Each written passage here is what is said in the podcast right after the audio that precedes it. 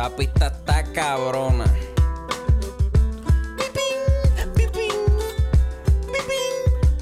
Mira, acorde y rima, acorde y rima, acorde y rima, acorde y rima.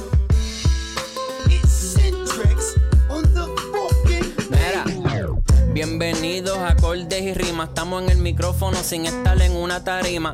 Mi nombre es Chris, ando con el J Luis tirando contenido, quedándonos con todo esto aquí. Resemoñando mucha música y películas. Tenemos a la compa con dolor en la vesícula. Saludos, esto es otro episodio de Acordes y Rimas. Ando con Luis Raúl García. Por fin, Noguera. ¿verdad? Hacía tiempo como que no venía ¿Desde para Acordes y Rimas. en Acordes y Rimas? Porque en Patreon está... A, a cada rato. Ah, Estamos qué afogadas. Sí.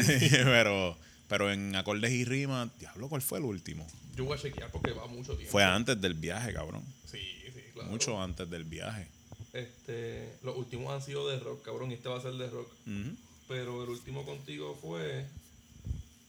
Diablo, cabrón. Hace tiempo. Ea, puñeta, el resumen de hip hop.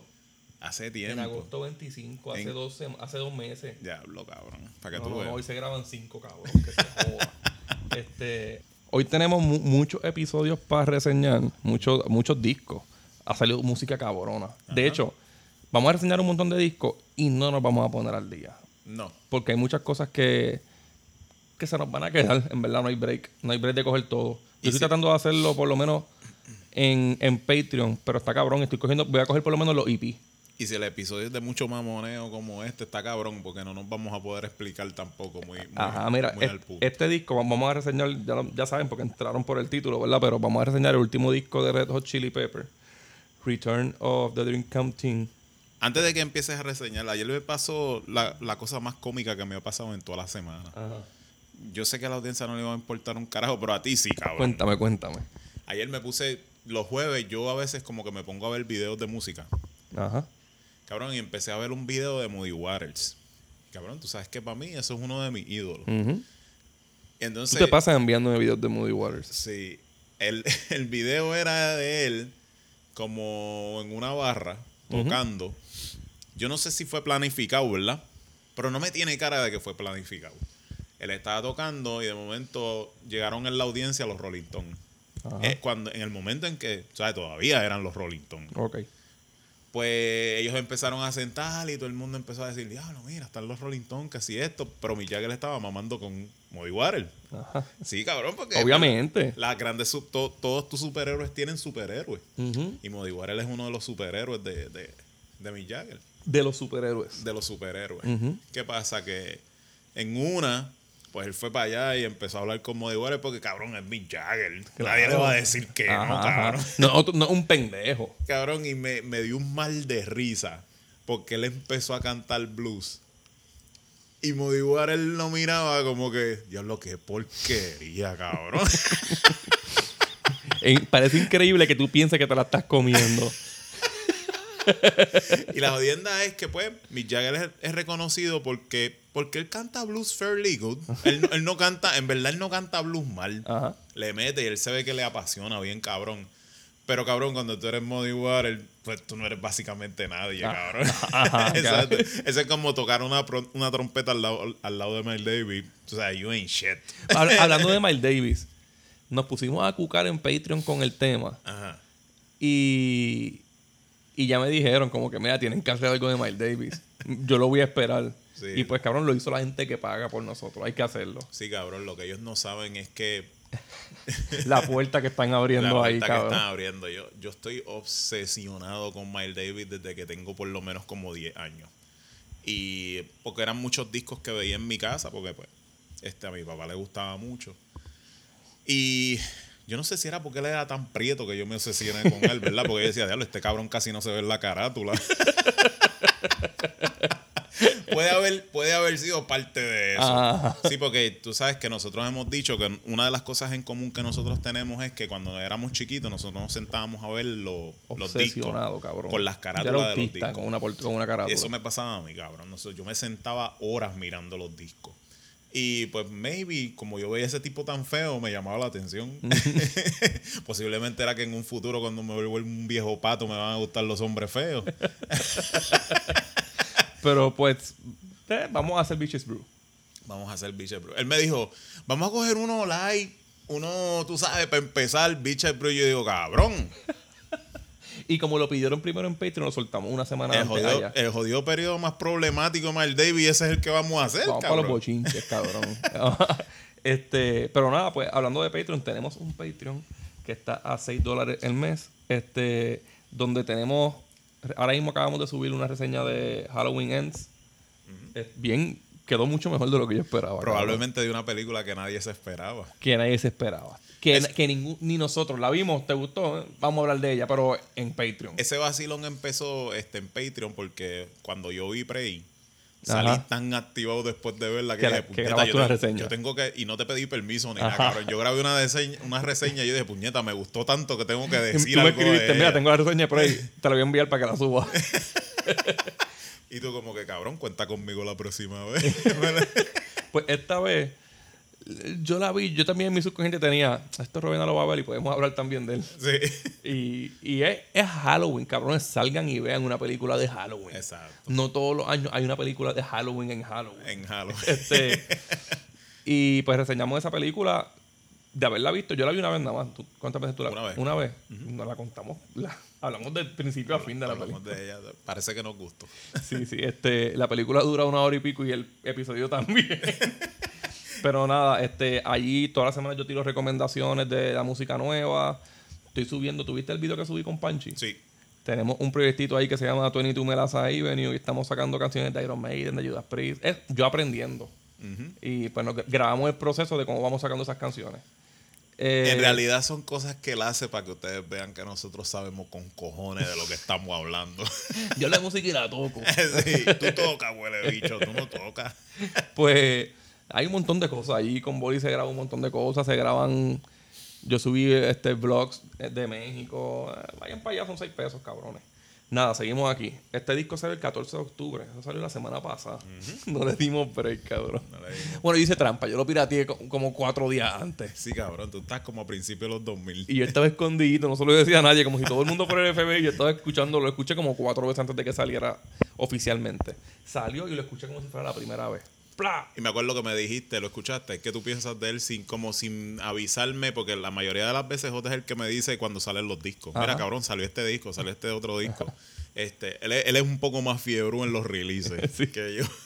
Pero cuando yo lo vi sin él, pre- ¿sabes? yo le dije, "Acho, está bien cabrón, en verdad. Está bien cabrón. Está cabrón porque esta gente tira un disco, yo creo que fue en abril, o en, ¿verdad? En abril, En marzo, sí. en marzo, yo creo. Por ahí, por ahí. Y no- nosotros, yo lo grabé con, con Luismi y nosotros lo dijimos en el episodio. Yo dije que ellos habían grabado cincuenta y pico de canciones en, en esa sesión. Y yo dije, eso es, eso es que vienen con otro disco. Claro. Pero yo no pensé que fuera tan rápido, cabrón. No, y ellos mismos están diciendo que no, no son canciones que se quedaron del otro disco. No, es que, tenían que salir en un disco. Dicen ellos. Yo no sé. Ah, No sé, ¿qué tú crees? sí, sí, son de esa sesión. Son de esas Son sesiones. de la misma sesión. Hay canciones de aquí que iban en para aquel disco. Es que si a mí me lo dice Rick Rubin, yo se lo creo. yo no sé, yo soy tan mamón de Y, Rick Rubin. y estoy casi seguro que todavía hay más canciones. Pero ellos quisieron tirar la misma cantidad de canciones en los dos discos. Los dos discos tienen 17 canciones. Y un bonus track. Pero es que tú sabes qué es lo que pasa conmigo.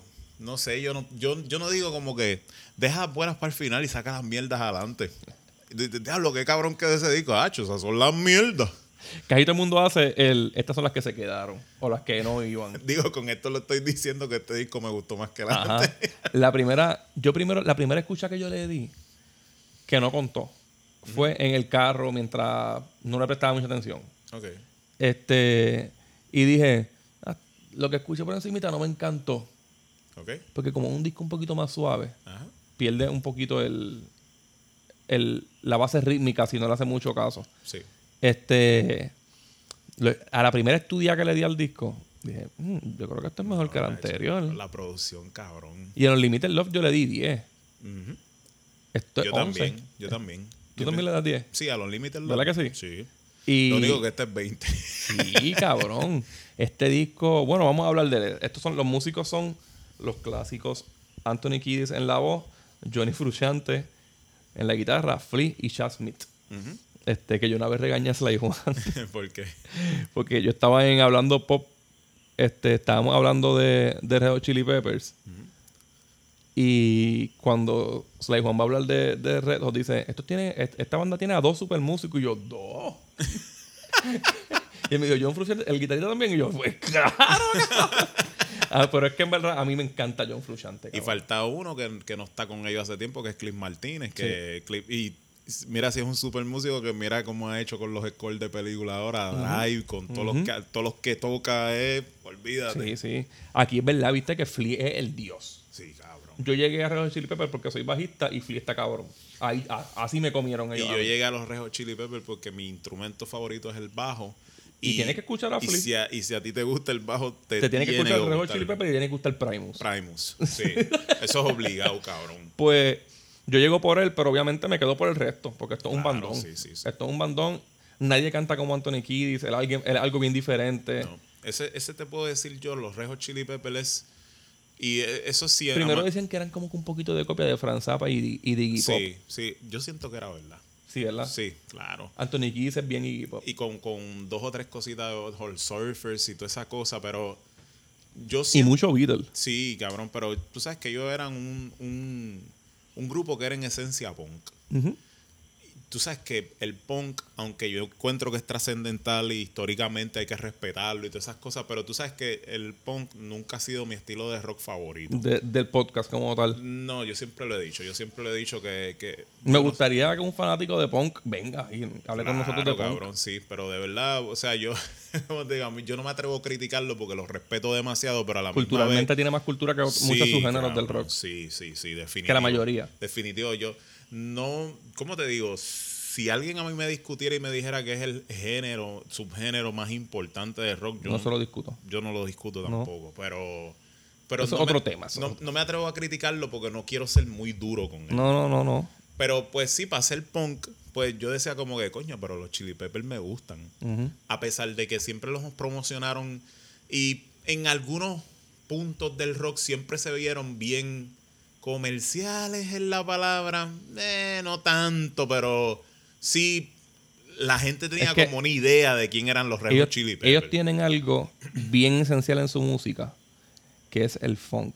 Es que tú sabes, exactamente. Y el funk tú lo puedes hacer o bien underground o bien Ahí es, comercial. ahí es donde tú diste en el punto, porque yo digo que la gente los reconocía como comerciales porque maybe tú nunca vas a poner en el mismo ámbito a Black Flag y a Red Hot Chili Peppers, ¿verdad? Aunque son en esencia casi lo mismo, ¿verdad? So, los más que se reconocen son los Red Hot Chili Peppers y tú vas a decir, ah, estos salían más en televisión, en TV, esto, lo Son más otro". good looking. Son más comerciales, ¿entiendes? Cuando realmente ellos no son tan comerciales, No.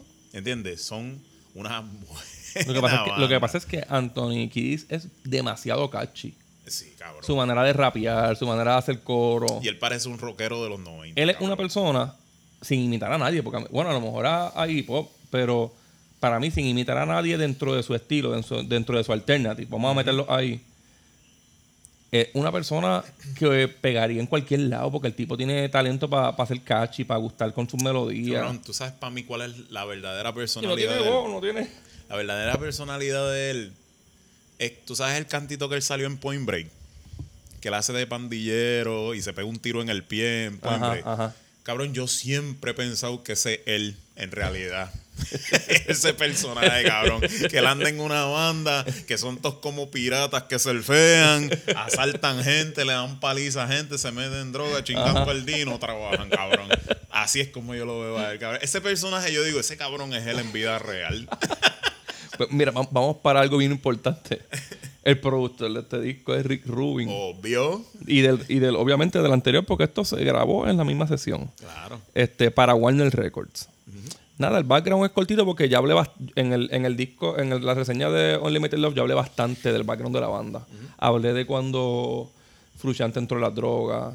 Primero, cuando pegó el Blood Sugar Sex Magic, él no aguantaba la fama y se quitó. Después volvió, se quitó por las drogas. Gusto. Conté todo eso en aquel episodio. Si quieren, chequenlo allá. ¿Tú no, tú no te has dado cuenta que a lo mejor, porque si te pones a ver la historia de ellos, todas las veces que Frusciante entra en esos problemas personales, siempre está con Rick Rubin. Siempre. En ese momento en que está con Rick Rubin. El- yo- ¿Tú yo crees cre- que ese cabrón sea desesperante? Porque yo lo veo a él tan zen y tan tranquilo. Él volvió loco de Black Sabbath, cabrón. Sí. Los tienen cojonados todavía.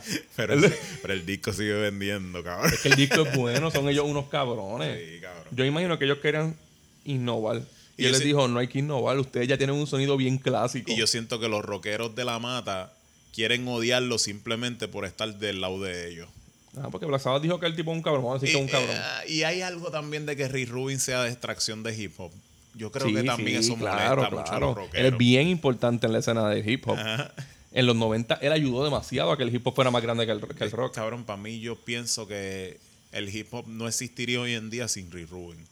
No es que no se hubiese formado como género, No, hubiese ajá. sido un género musical, pero no hubiese sido un movimiento de importancia sin Rick Rubin. Ujú. De cojones, cabrón. Un hippie blanco ahí. Y blanco. Este, pues el background que voy a darle a este disco es que es el decimotercer álbum de la banda, el segundo que sacan este año. Fue anunciado el 23 de julio en un show en Denver y automáticamente salió en la web que pues salía en, en octubre. Tiene 17 canciones igual que Unlimited Love. El Unlimited Love sacó Nerf Flip para Japón. Este sacó otra y una en vivo de, del- de ese disco, del Unlimited Love. Como un grupo que se forma a principios de los 80, 84, 85, por ahí, saca dos discos perfectos en 2022. Está cabrón y, y con background de tecatos. O sea, nivel cabrón de que tú puedes compararlo con un disco clásico que ya tuvieron, que generalmente la mayoría de las bandas de rock cuando tienen un disco clásico, no hay como que comparación desde ese punto. Cabrón, a mí, a mí un chamaquito, chamaquito ignorante. un, un chamaquito eso ignorante. se parece a algo, Sí, cabrón. Un chamaquito ignorante que, cono- que conozca a Red Hot Chili Peppers con este disco y me diga, ese es el mejor disco de ellos, yo no se lo discuto, No, cabrón. cabrón. Yo te diría que, bueno, yo te... Quizás no tiene razón, pero no se lo discuto. La primera impresión que yo te dije, cabrón, este es el disco de ellos que más me ha atrapado desde Californication. Es eso- un Californication. cabrón, y eso son palabras mayúsculas. Porque El otro fue bueno, el otro fue un 10, pero yo no te mencioné a Californication. mencionamos Stadium Arcadium. Exacto. Pero pues yo diría que el mejor disco de ellos es Blood Sugar Sex Magic. Sí, yo también pienso que es el mejor disco. Pero mi favorito es el Californication. es el más accesible. Porque a mí me gusta mucho el Blood Sugar Sex Magic. Musicalmente es bien superior al, al Californication. Pero para ese disco tengo que estar más de mood. El Californication lo puedo poner en cualquier momento y me tripea. Porque no tiene la misma combinación de sonidos que tiene Tiene menos funk, es más mellow. Sí. sí. Y ese alternative les quedó cabrón. No, y en ese momento era que Anthony estaba superando la adicción a las drogas y todas esas cosas y se, le metió cojones. se siente en la producción porque se, se ve como si estuviera... Porque a pesar de todo, yo veo a ellos que aunque ellos han pasado por mil situaciones y muchos demonios, ellos yo pienso que son bien profesionales en, su, en su música, por lo menos en el concepto de grabación. Quizás a lo mejor no eran tan profesionales al principio de su carrera porque eran chamaquitos. Y en vivo. Exacto. Y pues, tú sabes qué tú puedes esperar de un chamaquito, ¿entiendes? Pero yo pienso que los Red Hot Chili Peppers fueron una banda en esencia en donde cada cuando salió nadie le veía más de tres años. Yo decía como que "Acho, esta gente no van a durar tres años. Pero han crecido tanto musicalmente de que maybe eso es lo que no te deja de sorprender de ellos. De que tú dices, diablo, mano, tú sabes, como que tú nunca esperas tanto de los Red Hot Chili. Peppers. No es lo mismo tú, vamos a suponer, decir Jeff Beck hizo un disco, ¿verdad? Y Jeff Beck para mí siempre ha sido un marciano. ¿Verdad? Sí. O sea, eso, yo no lo los puedo... mejores guitarristas de la historia. Yo, no lo puedo describir de otra manera. Para mí ese cabrón es un marciano. Y todos los discos tienen que ir acorde al talento de él. Entonces tú oyes un disco de él que no está acorde al talento de él y tú dices como, diablo, puñeta, y como quiera está bien declinando". hijo de puta. Está bien, está bueno, pero coño, ya está bajando, tú sabes, porque aquí hizo esto, aquí hizo lo otro, tú Y puede sabes. ser el mejor disco de otro guitarrista. Y a lo mejor realmente, pues la opinión tuya a lo mejor es una mierda, Ajá. porque cualquier músico consumado que sabe de música lo escucha y tú dices, "Tacho, esto está cabrón. Carajo, este es el mejor. pa'l cara.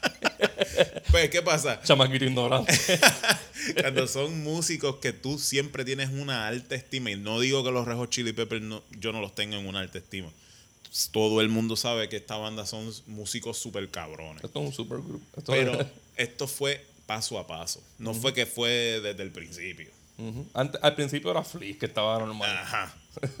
Ese- ese- él se notaba que era el único que sabía lo que estaba haciendo. Ajá. Este, esto fue grabado y obviamente en, en el mismo de Unlimited Love, que fue en Shangri-La, Malibu, California. La primera canción, que también fue el primer single, salió con video en 19 de agosto, se llama Tip of My Tongue.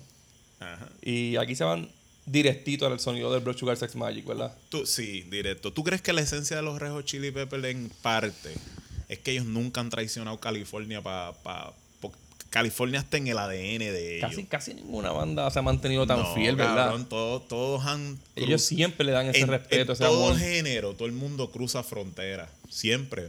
Tú lo puedes ver con los Beatles. Lo desde los Beatles hasta cuando Ice Cube se fue del estilo de NWA y se fue con Public Enemy al New York Style. Tú sabes. Pero tú sientes como que los Red Hot Chili Peppers nunca han traicionado su estilo de California. Ellos sacan un disco y yo creo que el target de ellos es la gente de California y el segundo, que sea un disco cabrón para tu guiarle escuchándolo. Sí, cabrón. Para el road trip. Para el road trip para la playa. Exacto, cabrón. O sea, es- para, dar vueltita la- por la orilla así con el carro. Sí, cabrón. O sea, ese es el sonido de LA, LA, pero bien LA. Y yo creo que ese es el alma secreta siempre de ellos. Y no la pueden soltar. No, que ellos no se salen de ese ámbito. Ujú. O sea, tú, cabrón, hay más de tres generaciones hueliendo perico en casas en Malibú en una fiesta escuchando una canción de los Red Hot Chili Peppers. ahora Ahora, mismo, mismo, más de tres generaciones llevan haciendo esa mierda, cabrón. Pues aquí el baseline de Flea este, suena cuando, a cuando le daban la verde para que cargara la canción. Sí, sí. Cuando son estos funk, yo sé que él fue el que hizo la canción. este, de hecho, hace referencia a Funky Monks, que es una canción de, del Blood Sugar Sex Magic. El Funky Monks. Cabrón, el, el- ricochet que le hace en el bajo en todos los estribillos. Gacho, cabrón, yo siento que me perfora el pecho, cabrón. Yo digo, "Diablo, este cabrón, puñeta. el- el intro de esta canción es bien parecido, es la misma nota como en Crescendo de, a la de Dark Necessities del, del disco de Gateway, que es como el antepenúltimo. Eh, a mí me encanta la distorsión que usa John Frusciante y creo que lo voy a repetir varias veces en la reseña porque tiene un crunch como bien Jimi Hendrix. Como sonaría quizás Jimi Hendrix ahora, porque es un, Sí. Jimi- un sonido de Jimi Hendrix pero más moderno. Mucho soul. Mucho, mucho soul, mucho soul. Este, y me gusta que él deja los feedbacks. Sea, ah, Eso está cabrón. como eso que ya son- nadie lo hace. las imperfecciones tienen perfección. Eh, él eh, cree es- fielmente. en esa eso. poesía, sí, cabrón. Él lo lleva y le, y, y le sale. Definitivo. Este, algo como el que usan en. la- se parece mucho esa distorsión. Él la usa en, en Storming a Teacup del Stadium Arcadium. Que ahí es que donde ellos cogen como el primer comeback. Eh, Porque a mí no me deja de sorprender de ellos que aunque son extremadamente bien producidos, obviamente, ellos dependen mucho de eso. y su música nunca se deja sentir como que es música que está cosméticamente hecha. Se oye como música. cabrón. Exacto, cabrón. Que Está- están, ajá. están tocando Cabrón, esta- bien, esta, cabrón. canción, de mientras están todos lucidos abajo, está por encima de Anthony. Na, Ah, na, na, na. na. Sí, cabrón. Eso es bien Beatle. Y es súper catchy. Este, Perdona que lo comparemos. pero es que es verdad. Pero es que una de las primeras cosas que nos dimos cuenta es que, bueno, no, no tanto por la carátula que está como que media acidosa y todas esas cosas, pero es que yo, vuelvo otra vez, yo no quiero decir que los Beatles hacían música simple porque no lo hacían. Quizás al principio sí lo hacían. Pero los Beatles siempre demostraron una cualidad y es que mientras más simple sea al oído, es mejor porque la gente conecta mejor con tu música. Y sí, tú puedes tener en tu obra discográfica un montón de discos que te reten a ti como artista. Pero nunca va a dejar de pegar más lo que tú haces para que el público lo cante. Se lo aprenda. se lo aprenda. O para que el músico que está empezando o es músico La simplemente de hobby, la saque. ¿Verdad? No, no es que es. Cuando J dice música fácil. No es fácil. No es que es No fácil. es fácil, no es que es fácil. Pero no es música tan intricate como dicen Ajá. lo- los americanos. Eh, eh, esta canción es bastante pompiosa. Kiris empieza con unos versos rapeados. Ajá. El coro es catchy. ¿Qué, qué otro disco empieza así? El Californication. All Around the World es rap Claro. con coros catchy. All around the world, Ajá. we can bring down. La letra es una clara referencia al consumo del LSD. es la manera clásica. Y es otra vez, como hiciste una comparación cabrona. ¿Qué es lo que pasa en All Around the World? Que las imperfecciones son perfectas.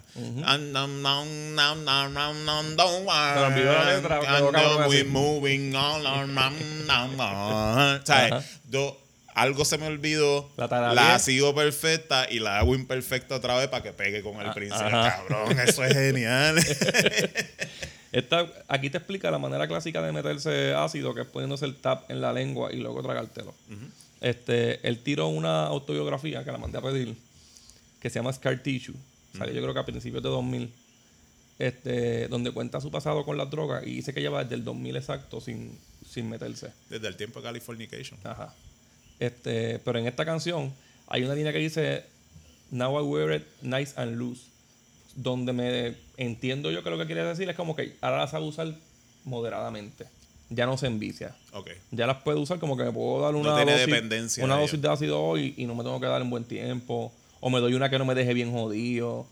Puede ser. Sí, ya, Este- ya- ya hizo maestría en eso. Ajá. No es que me limpié completamente, pero. Y, y perdonen que nosotros mencionemos tanto el Californication, pero Californication salió cuando yo tenía 20 años. es el disco de nuestra generación como tal, ¿verdad? Sí, yo diría. Y estuvo tan cabrón que hasta una serie de Showtime se llamaba Californication. Californication, sí.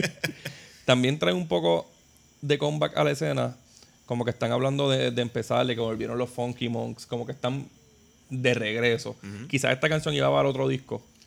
Quizás podía abrir el otro disco. Maybe. Porque es realmente un comeback, más que la de Sí, esas son las cositas que te demuestran que tú Ya estaban decías, hechas. eh, maybe esto estaba para este disco y no hizo el cut. Sí.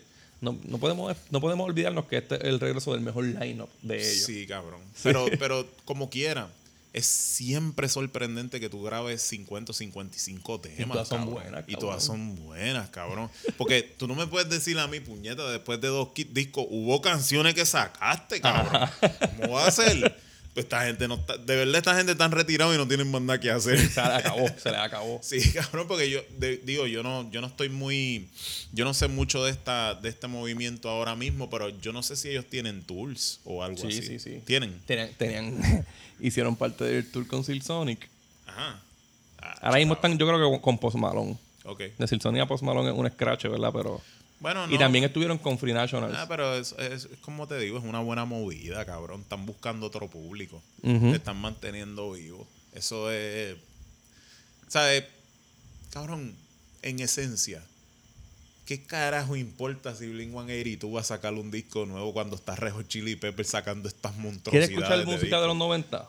Aquí Ahí tiene está, música cabrón, que 90. Blink 182 es que carajo, que se vayan para el carajo, Blink 182. Cuando nosotros pensábamos que ya habíamos salido de esos cabrones por fin. Uno dice, mira, está- este- el 2022 este hijo de puta en música, Blink-182 regresa, me cago en la hostia. este, luego viene Peace and Love.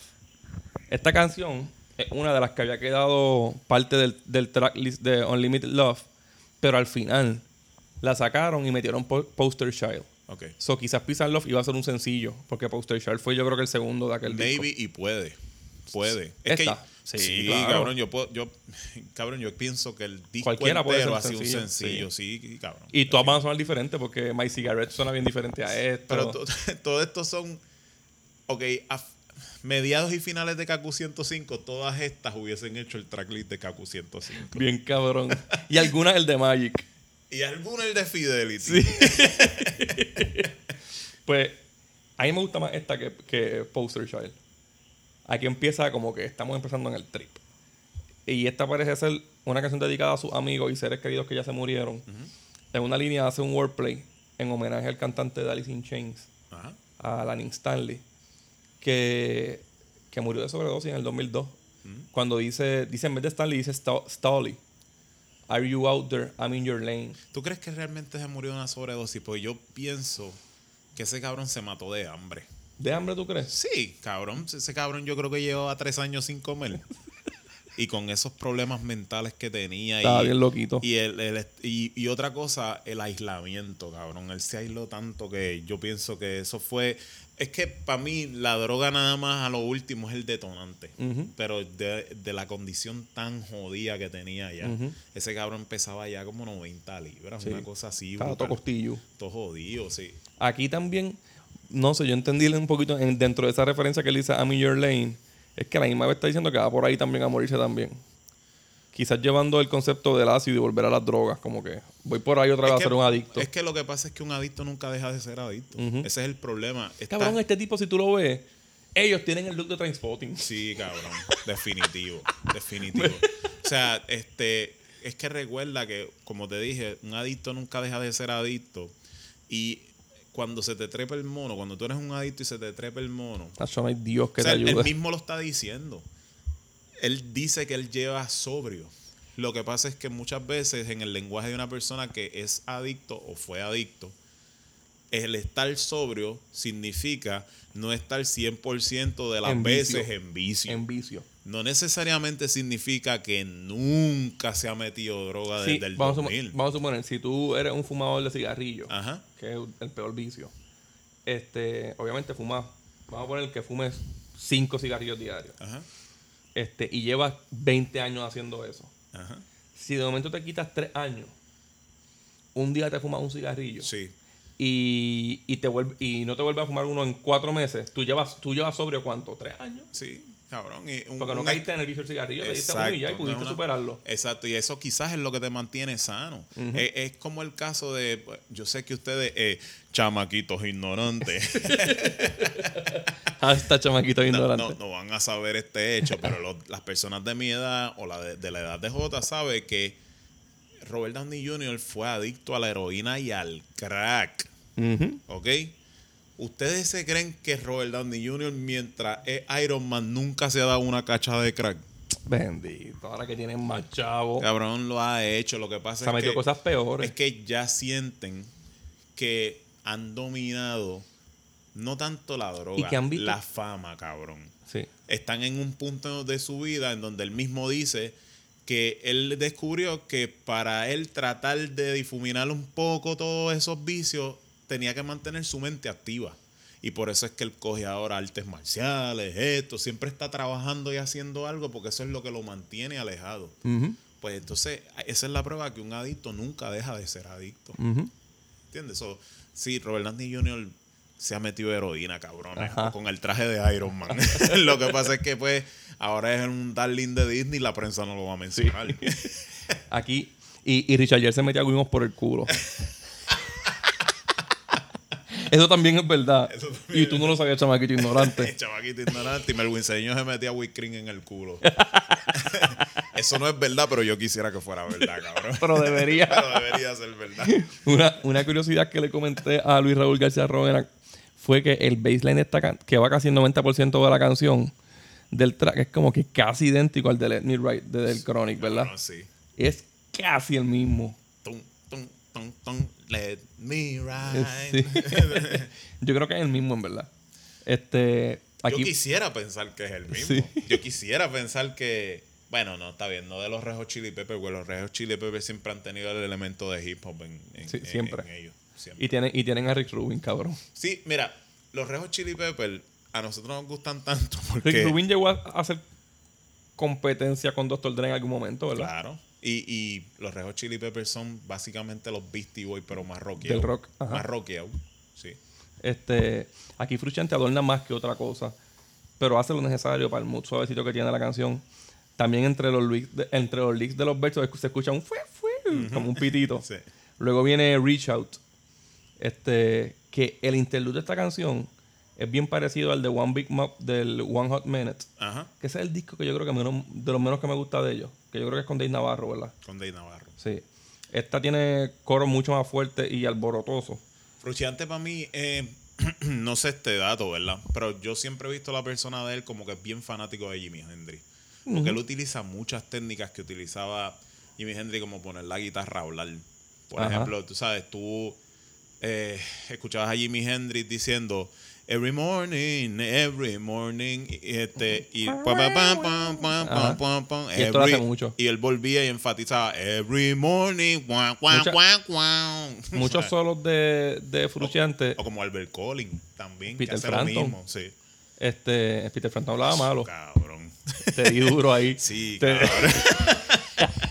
no me lo. Canciones, cabrón. Que ese disco, ese like, cabrón, cada vez que no lo consigo me duele, cabrón. Eso es un tiro en el alma. Pero Frusciante hace mucho eso, hace, hace mucho, el solo a veces de la canción es la melodía del, ca- de la- del coro. Y a mí, me- a mí en esta canción él casi no solea, pero tiene varios arreglos que son bien importantes en toda la canción. Ajá, sí, si, si yo fuera a hablar algo malo de este disco, y Ajá. perdona que te interrumpa tanto, Ajá. eso es una cosa también que yo encontré. En este disco él no solea mucho. Y quizá eso es lo que no lo deja ser mejor que Californication, porque ayer solea con. Y todos los solos son bien- y bien- sí. Cabrón, el de Scar Tissue. Acho, cabrón, eso es. Sí. Eh, yo, yo, yo lo tengo pegado a mí con el video. Ajá. Él en el carro. En el sabes, carro todo jodido. Sí. este, lo que a mí me gusta de esta canción es el beat que lleva Chad Smith. Y eso pasa en muchas canciones del disco. esta, esta es la banda haciendo lo que le sale a los cojones en Reach Out. La que viene luego es el segundo single, que es Eddie. Esto salió el 23 de septiembre. Diablo, cabrón, que falta de respeto, ¿verdad? Cabrón, que cada vez que yo pienso en Chad me imagino a Anchorman, cabrón. Ah, Will ¿verdad? Que son los mismos, cabrón. Son idénticos. Cabrón, tú lo has visto los videos ellos tocando. Cuando va a tirar los dos. Cabrón, esa gente tienen que ser hermanos, Tú te confundes, ¿verdad? Mirándolo tú Es una cuál es cuál Es una puñeta. ridiculez lo mucho que se parecen, bro. Este, en Eddie, que esto es un homenaje a, a Eddie Van Halen, Ajá. el Guitar God de Guitar Gods. Este, el homenaje que no le hizo a Corley y Rima, se lo hicieron ellos y como mejor se le podía hacer. Tú jamás te imaginabas que Red Hot Chili Pepper, si yo te decía en 20 años, yo llegaste a escuchar el homenaje que le hizo Chili Pepper a Van Halen, te iba a decir, ¿quién a quién? Pero cabrón, a Cortés y Rima hizo un, un homenaje a Eddie, aunque fuera en cinco minutos en unas noticias, pero se lo hicimos. Se lo porque, hicimos, porque mencionamos más cosas que ningún cabrón podcast ha hecho en dos horas, cabrón. y lo siempre que- se lo hemos mamado. Lo que pasa es que tu odio por David Lee Roth Es no más te fuerte no que te- cualquier cabrón, respeto, No te cabrón. deja ir a- más allá, cabrón. Yo me di cuenta que mi odio por David Lee Roth es más grande que el respeto hacia, hacia Van Halen, cabrón. Es que tú te imaginas que como un genio puede estar detrás de un, de un tipo haciendo tanta Tanta monería. cabrón. estupidez, cabrón, sin meterle un tortazo.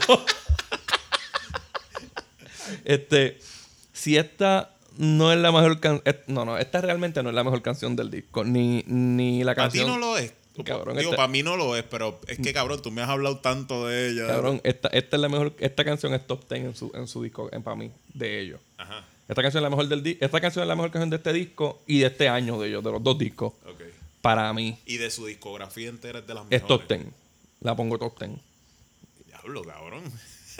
Y, y eso, y eso son palabras bien grandes. No te lo discuto, pero. Este- cabrón, ¿verdad? Porque es que lo que pasa es que tú sabes lo que yo siempre he dicho que nunca nada equipara con el, lo que permea de un- del recuerdo. ¿Entiendes? O sea, estas son canciones que llevan siendo más de 30 años grandes.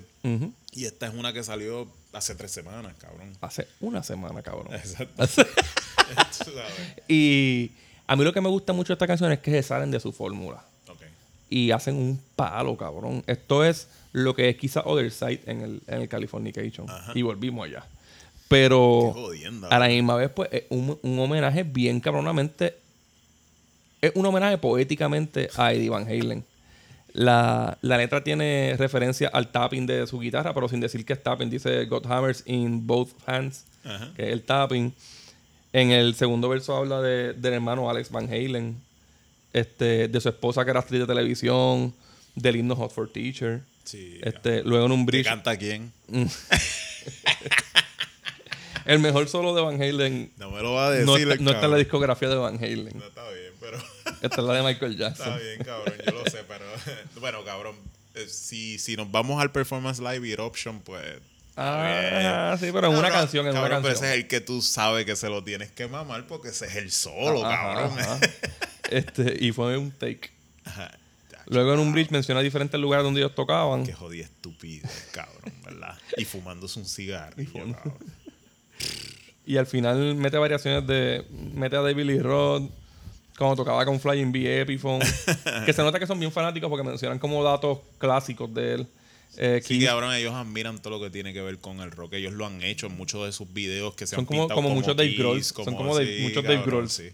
Keith contó que el día después de la muerte de, de- de Van Halen, Flea llegó bien triste al, al estudio Y empezó a tocar el baseline, el baseline de esta canción. Y como se escuchaba tan triste y ellos sabían ya lo que le pasaba, empezaron a seguirlo. Y este empezó a, a tararear una letra, aquel empezó a hacer la guitarra y ahí salió esta pendeja, cabrón. Cabrón, en verdad yo puedo sentir su miseria, cabrón, porque yo estaba bien triste cuando se... Cabrón, te lo juro, es- mira, te digo, es uno de los momentos que más triste yo me sentí, cabrón, porque yo no sé si a la gente le pasa, pero yo relaciono mi infancia con algunos elementos clave. Y Eddie Van Halen fue bien Es parte, parte de, de- mi de ese soundtrack, es parte de ese Sí, soundtrack. cabrón, y tú sabes, el que él, tú sabes, se muera, tú dices como que, diablo, Se fue un héroe. puñeta, Tú sabes. Es como, cuando que- se murió Neil Peart. es como que- ¡ah, bro, Sí, cabrón, es como- tanto batería que... tanto baterista huele bicho que hay. Que se murió el de Korn, puñeta. es bueno, es bueno, es bueno, es bueno. El de Korn está cabrón, pero yo odio El de a cultura Korn. profética que Ah, le da a las sí, mujeres. Boris, Boris. Ajá. Se viene a morir el mejor baterista de la historia. Me cago en la ópera. Pues, ¿qué pasa? Tú sientes como que varias, varios elementos de tu vida van muriendo cuando eso pasa. ¿Entiendes? Ajá. Y es como si tu vida se estuviera cambiando. Yo, cabrón, bien filosófico, cabrón. Pero de verdad, así es como se siente, Sí, cabrón. sí. Este, nada, esto es una canción para recordar a Eddie por lo cabrón que estuvo y no, porque estuvo y no porque se murió ayer. Exacto. Este, me gusta que dice It's only night- 1983, como que todavía no hemos llegado al 84, que fue como que el, el boom. Cabrón, ¿verdad? Es como que no me he muerto, todavía estoy llegando al peak. Está cabrón porque... Cabrón, en el 83 Van Halen estaba en el 3000. Exacto. Exacto. Es mi guitarrista favorito es Randy Rhodes. Y si tú quieres discutir conmigo de guitarrista, yo voy a discutir contigo de guitarrista. Si menciona Van Halen, no voy a discutir contigo. Me gusta más Randy Rhodes, pero no te lo voy a discutir. No, no, no, no. Es que recuerda que un tipo que se enseñó solo está cabrón. Hay- hay tú, tú, tú, tú te enseñaste solo. Sí. Y tú sabes lo difícil, si, es, si no es casi imposible llegar a ese dominio que tenía de Iván. Y yo siento que eso- lo que yo he hecho es como que, diablo, solo he hecho todo esto. Imagínate solo hacer todo lo que yo ese cabrón. Deja eso. no, no, está muy cabrón. Y hay una historia de, de que a Randy le caía mal Van Halen porque le pidió una vez que le enseñara algo y Van Halen le dijo que como que no. Es un huele bicho. Está cabrón que tú le digas a Randy Rowe eso, ¿verdad? ¿Verdad? Como Y que está no, más no, cabrón. cabrón, tú lo que quieres es comerme el culo. Y está más cabrón que después salgas en Spandex y, Ah. y que sigas pegado y que todo el mundo te siga respetando, cabrón. Sí, porque tú sabes qué es lo que pasa. Eddie Van Halen, pues en Hot for Teacher estaba en Mahone. Ajá. Pero después fue el periodo en que yo no sé, de Billy Rock parece que empezó a contagiarlos de que se pusieran Spandex. Y yo creo que yo ni en más moda que se hubiera estado en la vida nunca hubiera hecho eso, cabrón. Eso es como. Eso no, es como. hasta ahí, cabrón. Cabrón, eso es como, como ser Gem. Cabrón. Ajá. Eso es Yo, cabrón, yo me acuerdo, esto me voy a salir un poco, pero es que voy a contar un secreto de mi vida. Diablo, cabrón, no me digas que usaste Spandex. No, no, no, no, no, no, no. Pero cuando yo hubo un momento, que yo me imagino que la mayoría de los rockeros lo tuvo, que fueron exageradamente mamones de Iron Maiden. Ok. Yo tuve ese momento. Y yo creo que eso me hace un rockero de verdad. Porque todo rockero tiene que tener ese momento. Pues, si tú eres mamón de, de Iron Maiden, obviamente tienes que amar solo a Bruce Dickinson porque ¿cómo no amar solo a Bruce Dickinson, cabrón? Claro. Entonces, cuando yo empiezo a ver conciertos de Iron Maiden así raros, que veo que Bruce Dickinson se pone spandes de colores, la pollinita, yo dije, ok, Iron Maiden es mi banda favorita, pero yo necesito conseguir un cantante favorito.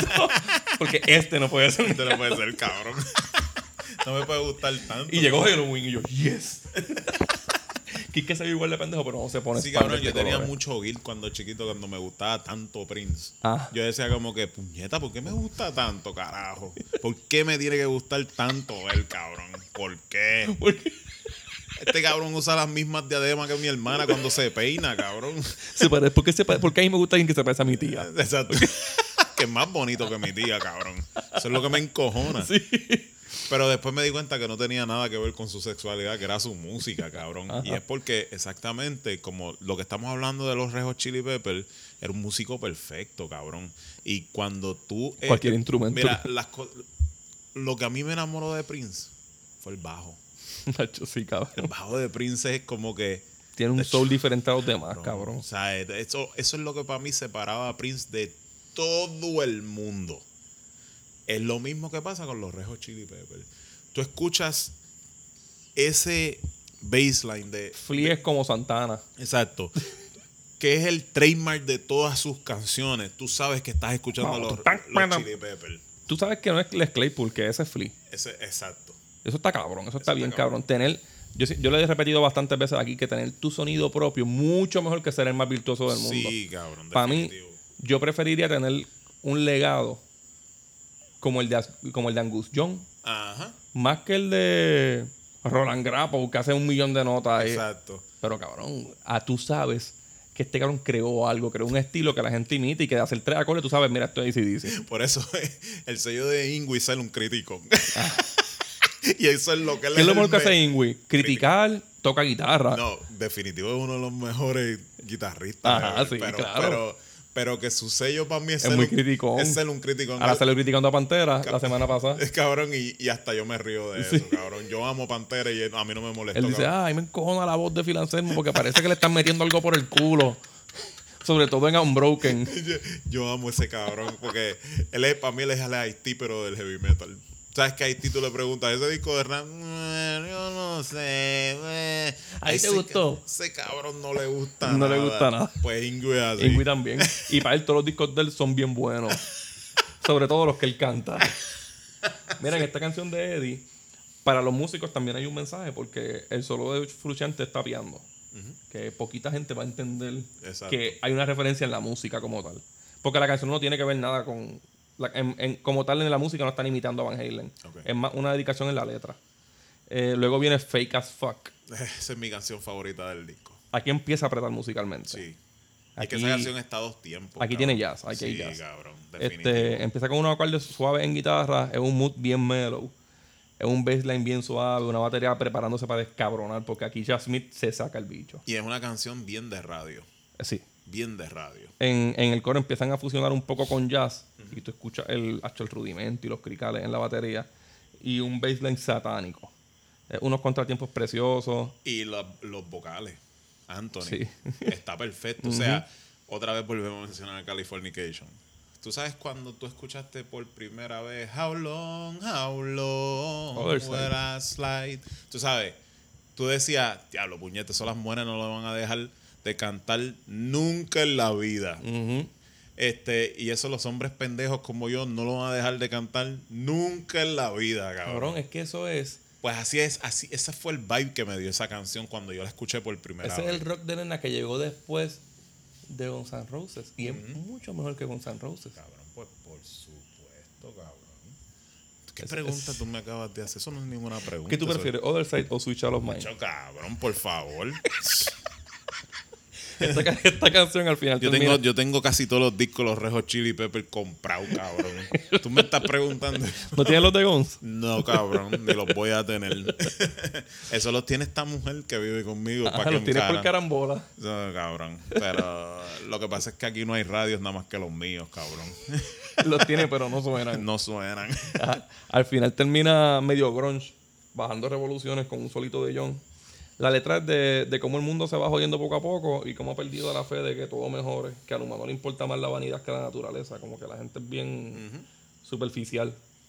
Este, la próxima es Una cosa que ellos nunca han sido, de verdad. ellos siempre ellos y para mí ellos y Primus tienen eso en, en Sí, parecido sí. que critican mucho a la gente superficial la gente que, que busca el amor por internet Porque que- yo, yo siento que ellos nunca han dejado de ser un garage band, de verdad. ellos, la- las dos bandas son garage bands Sí, ellos nunca han dejado de y ser no lo pueden eso. dejar de ser No, porque yo me imagino que él se imagina su vida, el final de su vida, como en, Yo- una, en una casita en California tocando yo diría que, que John Frusciante puede ser el logo del garage, Sí, del garage cabrón, rock definitivo. definitivo. luego viene Vela que esto es una canción más bonita y medio romántica me tripea que empieza haciendo referencia a Funky Crime que es de los Bleed Mofo Party Plan es el de los primeros discos yo creo el- es el tercer disco El tercer disco. Sí, esta, esa debe ser una la referencia más vieja que yo he escuchado de ellos en mucho tiempo. Y que se siente bien Meatloaf, esta canción. Ajá. Yo no, na- no voy a decir nada, porque yo- a mí no me gusta inventar cosas en mi mente, pero es que le hicieron un tributo a Eddie, pero, A- ajá. pero es bien Meatloaf porque bien escénica, bien, bien romántica, tú sabes, y eh, los Rejos Chili ellos están haciendo mucho tributo a muertos porque ellos salieron tocando los otros días, Black- cuando salieron tocando Black Summer en vivo, la batería era Taylor Hawkins. Ah, Ok, sí. que están claro. haciendo mucho homenaje a los muertos. Y pues, tú sabes, otra vez no me quiero hacer ideas, pero eh, como que eso fue el vibe que me dio. Digo, no técnicamente, porque pues tú sabes, los Red Hot Chili Peppers nunca han cantado con Shell y Milo sí. Aquí Flea da unos fonqueos bien bonitos. Anthony va super catchy por toda la canción haciendo lo de él. Fruchante por su lado, con acordes medio jazz. Y Chad siguiendo todo. Esta es una canción bastante straightforward musicalmente. Cabrón, ¿qué tú crees que es más falta de respeto? Ajá. O si Osborne con Lita Ford, Love con Shell, o si Osborne con Post Malone. La última, cabrón. casi en orden, casi en casi orden. en orden, casi en orden. Luego viene Roulette. Que esta, esta puede que sea la menos que me gusta hasta ahora. De lo que hemos mencionado. Y no es porque sea mala. Yo pienso que se oye bien. es que se parece demasiado a Bastards of Light del disco anterior. Sí, pero... Yo creo que ellos hicieron una de las dos. Cogieron una idea para hacer, la- para hacer otra. Y se les olvidó que tenían esta Pero yo siento ahí. que Roulette tiene este airplay quality. Esta me gusta más, sí. Y, y siento que como quiera, porque yo pienso que todas las canciones en este disco tienen airplay quality. Ujú. O sea, si en cualquier momento, en cualquier periodo, en el momento en que la radio importaba para algo, Sí. tú las hubieses soltado en la radio y para mí Sí, esto pega. pegan en la radio. Esto es otro track suave, medio viajoso, con un poco de sonido medio pop ochentoso. La otra no lo tiene. La otra es que se parece mucho en el coro. Eh, la letra es sobre una mujer que le gusta, pero es un riesgo porque carga con muchos problemas. Aquí Frusciante y Flea se, se lucen bien cabrón al final. Bien cabrón. es la peor y no es, pero no es mala. No. Luego viene Mamá, mamá, mamá, my cigarette. Este, yo siento, esto parece una canción de Lady Gaga, Sí, ¿verdad? bien poposa. Pero está cabrona. Todas las canciones están cabronas. Yo siento que este esto es como un interlude en donde el disco comienza a cambiar un poco la atmósfera. Pero eso es Anthony siendo Mercury. Ajá. La letra es de como tirarte para atrás, reflexionar de cosas buenas, de recuerdos con es, un que él sabe, cigarrillito. es que él sabe que eso está de moda, cabrón. Sí. Esta generación ha conectado mucho con Freddie Mercury. Y como la generación que vino antes conectó con Pink Floyd. Y obviamente, pues ellos están sacando provecho de eso. Este, ellos están tratando, no es que, vuelvo y te digo, a ellos no le, fal- no le hace falta imitar a nadie. Los Red Hot Chili Peppers son más que una banda legendaria ya. Pero, pues, tú sabes, no, ¿cómo te digo? No está de más aprovechar el momento. Harry Rubin ahí, cabrón. Y cabrón, él sabe las tendencias. Un productor que es ¿Sabe por dónde moverte? el que yo pienso que es el mejor productor, sabe cuáles son las tendencias que están. Ajá. Y eh, yo, yo pienso que a lo mejor esa no es la intención de ellos, pero definitivamente es la intención de Rick Rubin moverlos a esa área. Porque él sabe que. Tengo un, co- un cojón de canciones, tenemos que acoparar diferentes lados. Sí, cabrón, él sabe que los Chili Peppers todavía tienen el potencial de ser modernos. Sí, todavía pueden ser top Quiz- 1. Quizás eso es lo que no veía con Black Sabbath.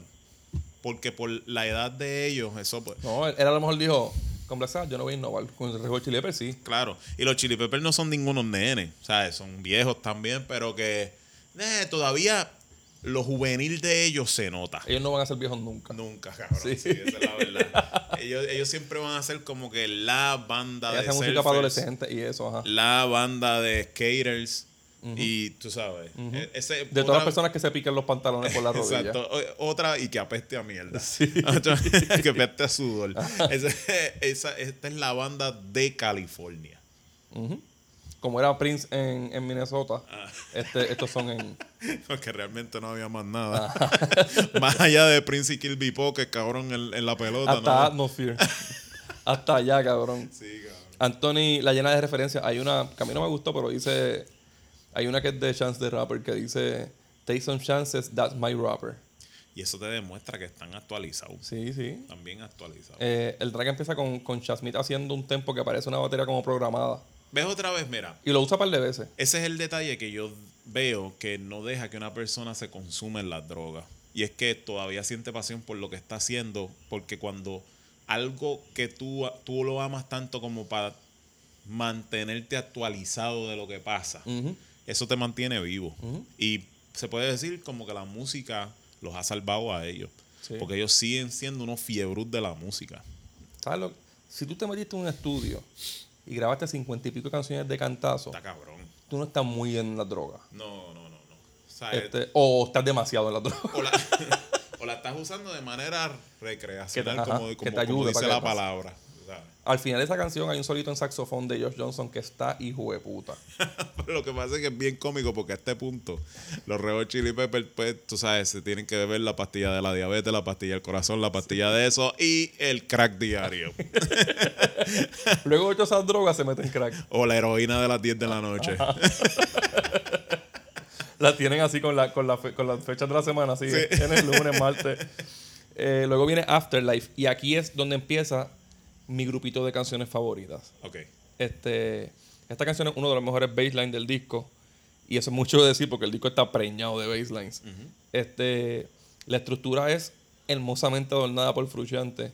Y el solo es de Sherry on Top, cabrón. Sí, cabrón. Este, esto es como una canción de vivir la vida al máximo y creer en la inmortalidad de tu música. Como que estás haciendo una canción que no se va a ir de moda. Lo que estábamos hablando ahorita. Esta gente sabe trascender. Y eso contando con que quien lo está tocando es un tipo que ha caído en varias depresiones. Sí. Pero a la, otra vez, buscar a trascender a través de la música. Frusciante ha estado en sitios bien oscuros. Bien oscuro. Sí. Bien oscuro. Me gustan, me gustan los bridges de Anthony, pero Frusciante no. Anthony, los dos, Anthony Kiddis y Frusciante, los dos han estado en sitios bien malos. Pero el coro melódico y el está, está demasiado. Es como me- medio melancólico.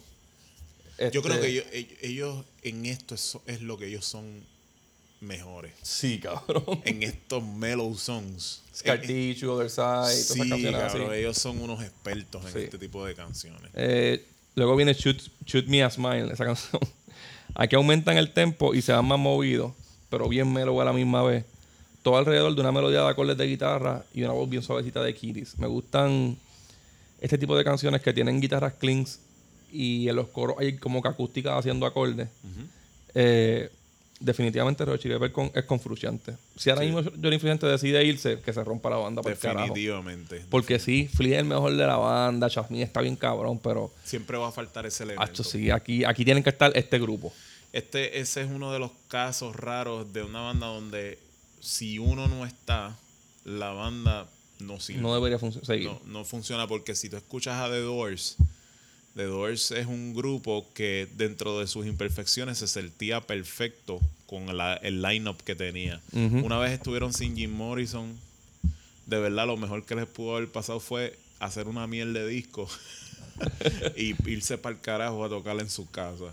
Lo mismo pasa con Queen. Que Queen, aunque yo pienso que todos son bastante buenos músicos y Sin tenían el potencial no- sin no Freddie debieron Mercury, no, no, no, no, no debe seguir. Yo me atrevería a decir, aunque todos han cantado bien, pero de Journey sin Steve Perry tampoco debió seguir. No, porque después se, se vuelve lo que, lo que es de realmente una banda de cover.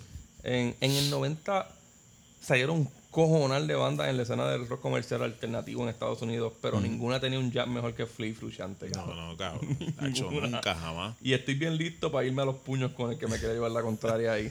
Y, y es como Porque ni Marilyn Manson tenía ese jab. Exacto. Y otra vez, aprovechando el hecho de que Rage Against the Machine con, con De La Rocha y con. Y, ¿verdad? Ahí estaban Eh, bastante cerca. puede, puede ser, pero hay que contar una cosa de que los Red Hot Chili Peppers son, como quien dice, uno de los papás del mellow mood este de principios de los 90 sin caer en el grunge. Ellos vienen haciendo esto desde finales de los 80 y sin escucharse como tan suicidines. No. Ellos llevan mal lo feliz, ¿verdad? Se tiran canciones de despecho. Eh, Son canciones de despecho y como que solamente se sienten como que tú estás en- Triste por una mujer, en pero, una- en- exacto, en un episodio pero te triste vas a janguear y la pasas bien. Exacto. No es como que tampoco te vas a matar por esta, como hacen esta gente, Sí. ¿verdad? Luego viene Handful. Esta canción es de mis favoritas. Yo creo que lo he dicho en todo. Desde la primera vez que escuché el disco, esta fue de mis favoritas. De hecho, para mí, si hay un lado del vinilo que tenga Shoot Me a Smile, esta, de Drummel y Back of Dreams, ese, ese lado va a coger pela, cabrón. Este, ese es uno de, este es uno de los pocos discos que yo desde la primera vez que escuché dije, yo me lo tengo que comprar en vinil. Hay que tenerlo en vinilo. Sí. A mí me llega esta semana, yo creo. Eh, las progresiones son bien sencillas, pero perfectas. Como tú dijiste, esto es. No nos tenemos que joder para hacer música bien cabrona. No. Y eh, es música Ya- fácil. ya que no- la fórmula. Es música fácil que no es fácil. Ujú. Es que simple y sencillamente es una música que es fácil de seguir. La mente de un ser humano no es tan complicada. Y recuerda que tú, tu apreciación por un disco va a encontrarse dentro de la etapa en donde tú estés en ese momento que lo estás escuchando. Como te digo, cuando nos vamos al jazz, Miles Davis hizo In a Silent Way, que es un one take este eh, disc o one take production que quizás fue en el momento una cosa que fue bien criticada porque fue el disco que le añadió las guitarras eléctricas al jazz. Pero en el momento que a lo mejor lo escucharon mucha gente no le gustó. Pero era porque sonically, hablando sonically, no se encontraban en, ese periodo. A lo mejor 30 años después tú lo escuchas y estás en una situación de tu vida que lo pones y tú conectas con el disco. Y esa es la belleza de la música. ¿Entiendes? Hay música, hay muchos discos que eso quizás hay que rebuscar bien, pero hay muchos discos que al salir no fueron lo que se esperaba.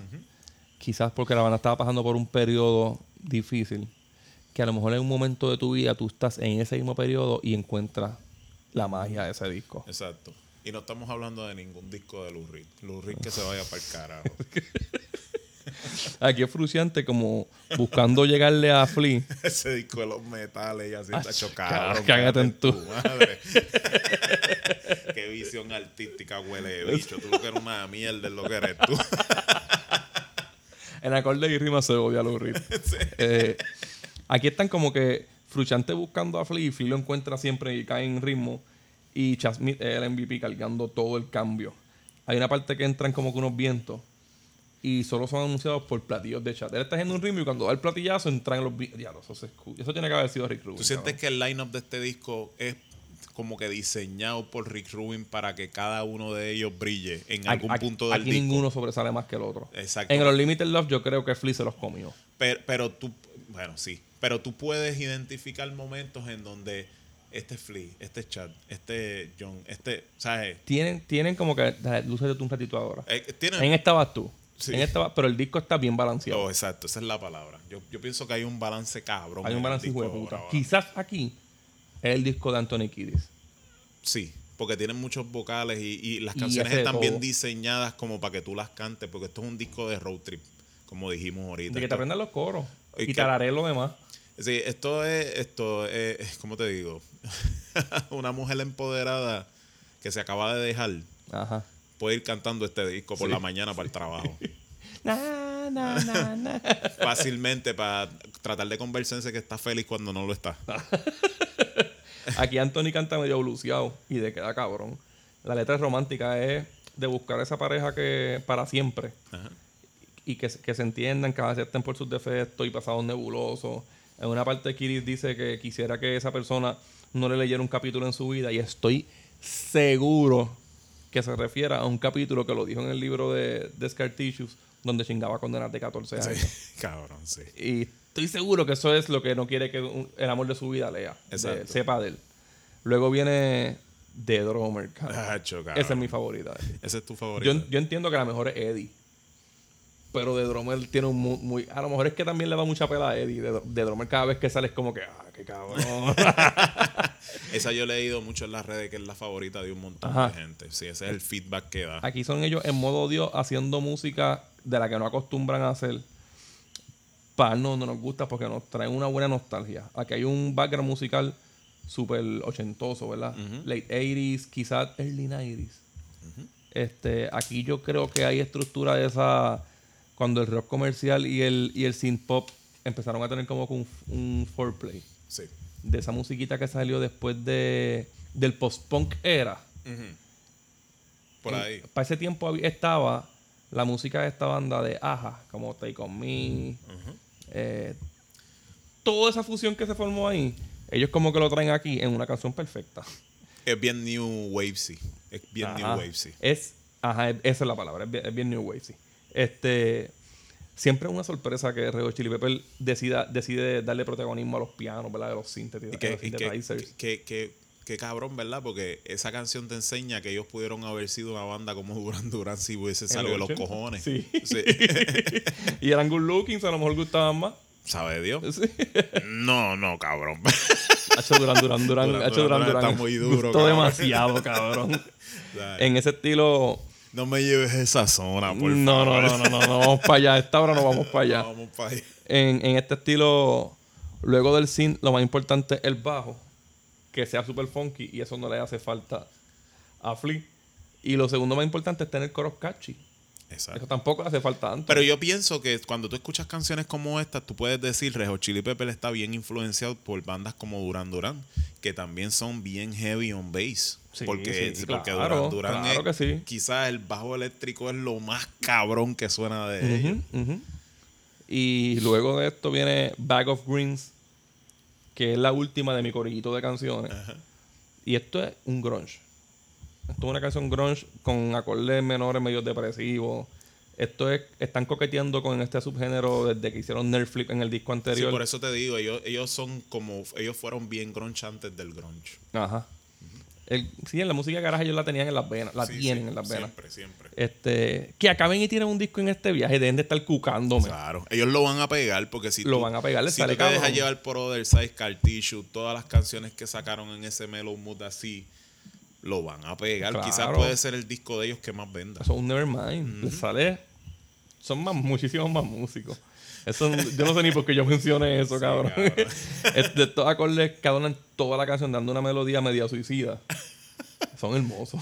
Y yo no sé por qué tú hablaste de Duran Duran y yo estoy aquí pensando in the back of my head diciendo como que diablo puñeta, yo en el 82 me hubiese muerto de una sobredosis de yo, perico. yo creo que este año, sí, yo creo que este año. El año pasado. cum- ¿El año pasado? ¿De qué? Cumplía 40 años el, el Hungry Like a Wolf. No, este año. Este Lo que año. salió el año pasado fue el disco nuevo de ellos que está Ah, no, que está cabrón. cabrón sí, está también. bien. Nosotros lo mencionamos. Sí, pero que yo te digo que hubiese muerto de una sobredosis de perico escuchando Duran Duran. Porque según dicen todos los periqueros, Duran Duran es una banda perfecta para oler perico. Ajá. Como el Sgt. Pepper para ácido, Sí, cabrón. Duran Duran es para el perico. Eso yo lo he oído por años. Acho, está cabrón huele el perico y escuchar Duran Duran. Antes de- no te puedes morir sin oler el perico criando Duran Duran. El coro es Super Alice in Chains. Y me tienen, ese coro me tiene enamorado. Luego del primer coro adornan el verso con un synthesizer super cabrón. Sí, cabrón, porque yo sé que cuando tú eras chamaquito, tú eras más Alice in Chain que Nirvana. cabrón. Yo era. Yo no era Nirvana, yo era Alice in Chains. a mí me gusta, del grunge a mí me gusta Stone Temple Pilots, me, me gustaba Temple of, Temple of the Dog, aunque no le gustaba casi nadie. Ajá. Este, yo no fui, cuando la gente preguntaba, ¿Nirvana o Pearl Jam? Es Alice in Chains. yo no fui tampoco muy Pearl Jam. No, yo respeto con cojones a Pearl Jam. Yo lo respeto, pero a mí las voces que son así como... Eh, No me gustan. Eh, cabrón. No me aunque, gustan. aunque los músicos son marcianos también, porque el Sí, ten sí. de Pearl Jam está cabrón. Eh, Pero, si esta canción, si Back of Green fuera mujer, sería Iri- Irichacón a finales de 80. Sí. o a principio. o a principios, en todos los 80. En todos los 80. Me atrevo a decir que este es el mejor auto. Ese fue de la manga. Me atrevo a decir que este es el mejor outro de todo el disco, seguido por el de Fake as Fuck. Y al final cuando dicen, "Ah, ¡qué culan! Luego viene la la la la la la la la la la la. Eh, esto es algo bien diferente al usual de la banda porque es solo Anthony con pianos de fondo. Es una canción bien romántica. Él hablando de estar con esa persona para toda la vida, dejándole claro que en algunos momentos va a encojonarse, en otros va a llorar, le va a dar un puñito. Le pide, le pide que lo ignore cuando se ponga así, que, que se vaya al cuarto a llorar y no le joda la vida. Le pide su honey y luego empieza a decir la la la. Me imagino que es lo que quiere mamar de la chocha, no sé, no sé. Eh, yo. Haciéndote ideas, Ajá, haciéndote ajá. ideas. Me gusta, me gusta que se comparan con Chianchón. Es como romántica y dice, tú eres chi, yo soy chon, algo así. Eso es como una, una carta de amor entre dos tecatos. Con ajá, ajá. Tiene que, ahí te tira. La única referencia de droga en la canción romántica es esa. Bueno, eso serían dos tecatos en los 80, porque hoy en día serían dos tuiteros. Sí. Y te decían, dirían, tú eres Wiz Khalifa y yo soy Snoop Dogg. Sí, exacto. Eso sería bien cool. La Qué letra, porquería es Twitter, ¿verdad, cabrón? la letra está tú- bonita. Eso tú lo dijiste Sí, en otro capítulo Twitter. y cabrón, y se me quedó en la mente. Musicalmente no pasa tanto. Hay como un saxofón, unos platillos adornando de fondo, pero como tal no hay una base rítmica en, en la canción. Luego viene Copper Belly, que cuando piensas que van a empezar como que a bajarle, sacan esta pendejada. Esta canción fácil puede ser un sencillo y no tiene un hook catchy característico de ellos. Pero la parte instrumental tiene tantos elementos cabrones que es imposible que no te guste. Eh, Chasmith sacó tres discos este año bien importantes. Chasmith sacó el Unlimited Love, sacó Patient Number 9 de Ozzy y sacó este. Y el único mierda ha sido el de Ozzy. No, cabrón. Pero eso lo vamos a reseñar ya mismo, eso no vamos a hablar de eso.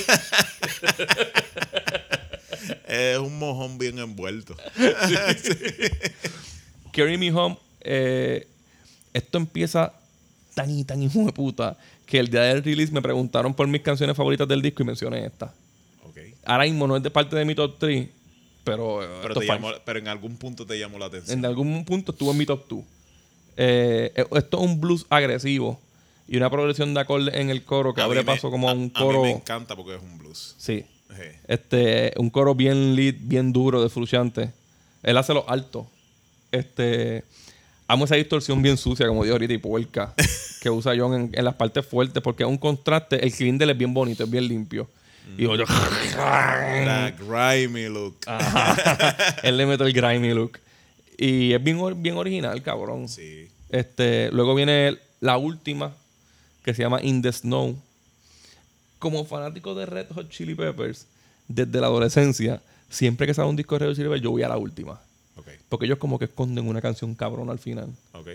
En el Californication tienen Road Tripping, Road tripping. que, que fue el último single, salió bien tarde y después se pegó bien cabrón. Eso ese fue el que mantuvo vivo el disco como tres años más. Ah, exacto. Después que pegaron todos los super hits, sacaron Road Tripping y se quedó ahí pegado en los soundtracks de películas y todo. Sí. Y en el último, en el, en el penúltimo, en Limited Love, sale Tangelo. Que Tangelo para mí es de las mejores canciones del disco. Quizás la mejor. Y en este, pues, In the Snow, que a lo mejor la primera vez la escuchas y la dejas pasar por alto, pero si le das mucho oído, Te está termina agarrando bien. cabroncísima. Te dan ganas de poner el disco otra vez. Te- se oye exactamente como eso, el, el último hit que van a pegar. Ajá. Y lo hacen intencionalmente. Porque saben que no va a crecer dentro de ti tan rápido. Esto no va a ser un instant hit. Que pueden tirar este sencillo en cuatro meses y tú vas a decir, diablo, cabrón, ¿dónde salió eso? Ajá. Dos años. Sí. Eh, Porque esa es la intención que yo veo. Yo veo que esta, esta canción es para promocionarla en un año y medio después. Entonces, si el disco ya ha pegado bastante, que ha pegado bastante, aunque ustedes no lo crean, lo revitalizamos otra vez año y medio después con esta canción. Porque ya todo el mundo ha escuchado el disco entero y ha, y ha escuchado lo que ha tenido que oír, especialmente los hits Sí. que están bien pegados ahora mismo. Las cinco friendlies. plataformas, Sí. Pero cuando empiecen a darle y a darle y a darle, ¿y cómo lo pegan? A través de los medios, películas, series. Todo, ese es el truco. Ujú. Y ellos conocen el truco. Sí, lo tienen dominado. Una vez la sacan en Grey's Anatomy, se jodió la cosa. Si este coro no te queda pegado de escucharlo una vez, eres de embuste, eres un robot y no tienes alma. Fruchante, Fruchante vuelve aquí a hacer los coros con la voz alta. Y esta es la mejor manera de despedir el disco, cabrón. Esta es la manera que ellos te dicen, ¿me va a dar o no me va a dar un cabrón 10 de 10? Eso es así. Y Tú le das un 25 de ajá, 10. tú no sabes ni qué carajo de seguir. Porque eso también es con baterías programadas de una manera perfecta. Tiene mucho synth. Yo diría que In The Snow es mejor que Snow. La canción de Oye. Ajá. Este, antes de cerrar el disco, quiero dar una un por encimita en la versión japonesa que en el disco anterior sacaron Nerf Flip. En este sacaron la canción The Shape I'm Taking. ¿La has escuchado o no? No. Para muchas personas es la mejor canción del disco y no sale en el disco oficial. Ok. Este es enseñando de lo que está hecho. Esta es la canción de Shasmith. Y es una lástima que en verdad solo sea el bonus track de Japón. Este.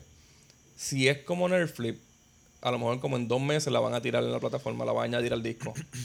Pero se las dan como que exclusiva a Japón unos días.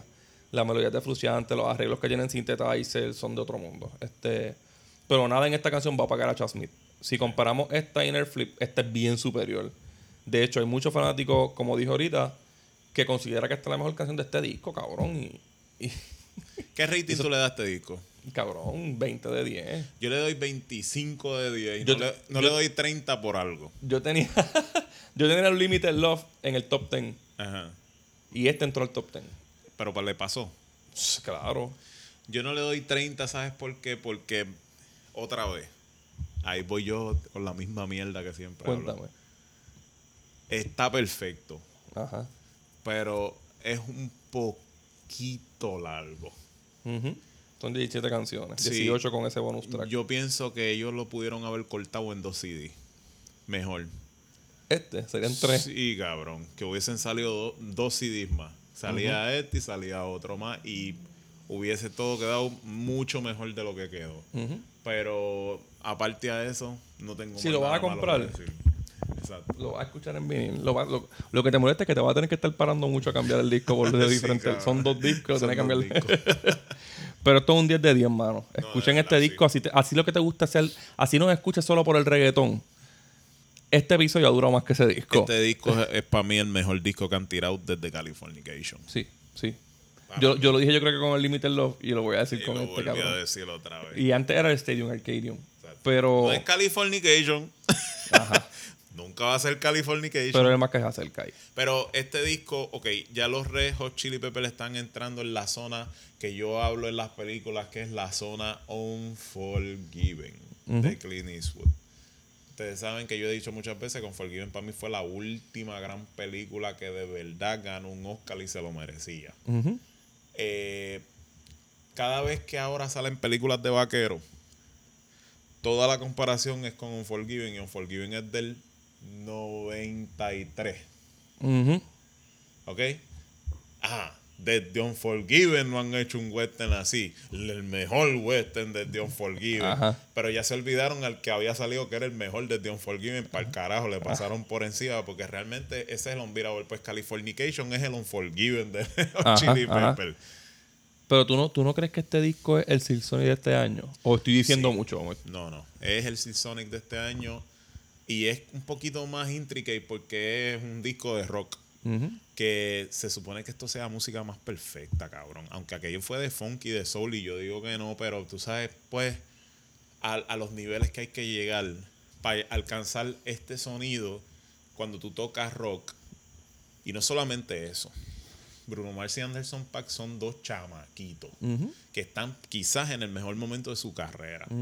Los Red Hot Chili Peppers vienen haciendo esta mierda hace ya más de 30 años y se supone que ellos no estén en este punto. No sean así de creativos, No, cabrón. cabrón, no, jamás, jamás. Aquí realmente vida. tuvo que haber habido Tú ácido. nu- nunca tú esperas que una banda tan longeva te haga un disco que tú digas, está bueno o eh, no quedó tan malo, pero, pero que llegue a un punto de tú decir, puñeta, es el mejor que se han disparado en, qué sé yo, tres Ajá. discos.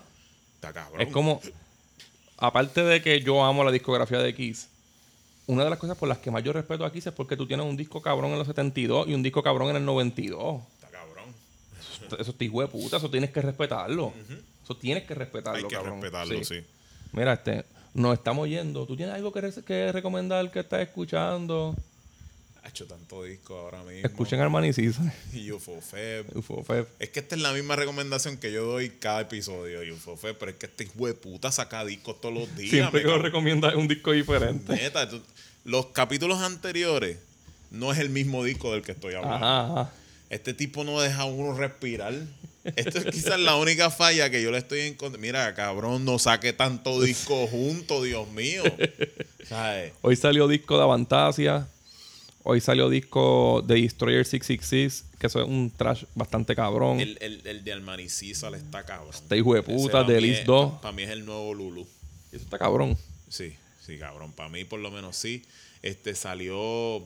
No ha salido un nuevo capítulo de Ya- La Lloradera de Pina, pero Ta- Estamos por ahí, eso es para Patreon. salió La Lloradera de Pina. Ajá. Este, yo- Pina lloró tres veces, cabrón. La, diablo. la semana pasada salió salió el disco de Storm Ruler, que es de los discos que más yo he esperado. Y el 9 de diciembre van a estar en la respuesta en Santurce. Ujú.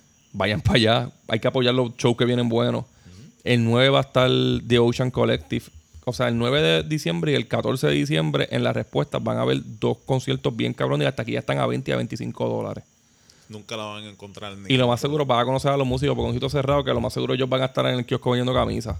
Dense la vuelta por allí, eso y va a estar cabrón. pagando 160 pesos por ir a ver a Rafael cantando reggaetón. Haciendo- el ridículo en, en el choliseo, cabrón. Ustedes de verdad no les gusta coger calor.